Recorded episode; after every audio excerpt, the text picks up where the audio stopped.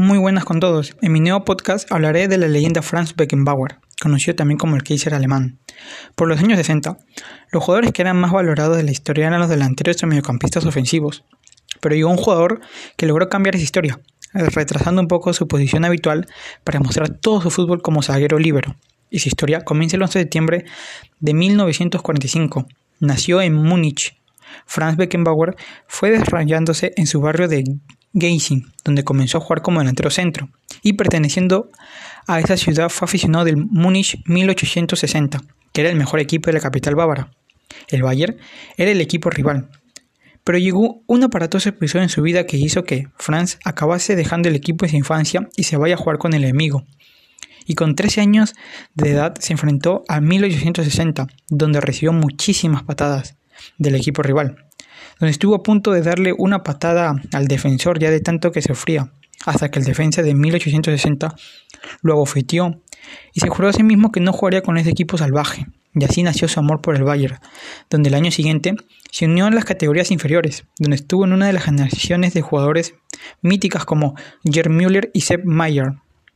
Debutó con el primer equipo en 1963, donde anotó 17 goles en la temporada 64-65, donde logró ascender a la primera división de la Bundesliga con el Bayern, Beckenbauer se convirtió en una gran promesa del Bayern de la selección alemana, donde jugaría su primera Copa del Mundo en el Mundial de Inglaterra de, 1966. Y por eso entonces, siendo mediocampista, debutó marcando dos goles ante Suiza y conduciendo a los germanos a la gran final, donde perdieron 4 a 2, donde pasaría la historia del gol fantasma de Hars. Pero vieron el nacimiento de una nueva estrella, los germanos, donde la gran figura era Beckenbauer, hizo que haya una regeneración del fútbol en Alemania, donde elevó las categorías de ídolos en su generación. Estuvo en muchas publicidades y con él llegó el fútbol moderno a su país donde en 1967 los bávaros ganaron su primera recopa y en 1969 Beckenbauer ganó su primera liga con el Bayern, donde comenzaron a dominar en Alemania y en Europa. En el verano de 1970, en México, Beckenbauer vuelve a jugar un maravilloso mundial con Alemania. Beckenbauer marca a Inglaterra para vengarse de esa derrota cuatro años antes y alcanza las semifinales donde pierde contra Italia 4 a 3 en el partido del siglo, dejando una imagen de Beckenbauer con el hombro silocado, pero jugó hasta la prórroga con el brazo así y entre 1974 y 1976 el Bayern fue el primer equipo en ganar en tres temporadas seguidas la Bundesliga, donde también consiguió ganar tres veces seguidas la vieja Copa de Europa en esos años.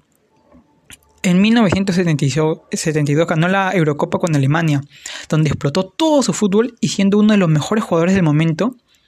ese año, el Kaiser fue nombrado como el mejor jugador del mundo y se convirtió en el primer defensa en ganar un balón de oro y con el pasar de los años como el mejor. Empoderando el fútbol alemán fue retrasando su posición hasta la defensa, pero no para defender, sino para contraatacar desde su zona central desde el campo. El Kaiser arrancaba y comenzaba a eludir rivales y esa elegancia que tenía era muy poco común, donde así fue gestando su leyenda y su legado y en 1974, donde hizo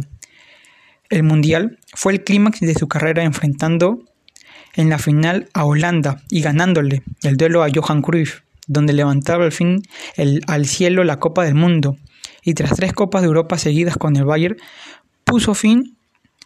a su carrera en Alemania. Y con 31 años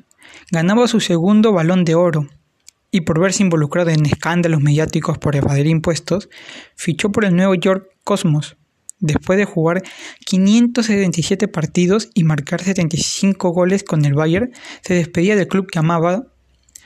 donde en Estados Unidos se enfrentó a Pelé y entre 1977 y 1980, Beckenbauer ganó tres ligas estadounidenses donde se convirtió en una personalidad del país donde multiplicó sus ingresos por derechos de imagen y hasta fue retratado por el pintor Andy Warhol, donde regresó a Alemania para jugar con el Hamburgo, donde consiguió la Bundesliga y posteriormente su último equipo sería el New York Cosmos, de nuevo, donde se retiraba en 1983 como el mejor jugador alemán de todos los tiempos y ahora con 75 años de edad Sufrió un infarto ocular que lo dejó ciego del ojo derecho, pero pudo disfrutar el triplete como presidente de honor donde su legado es eterno. Gracias.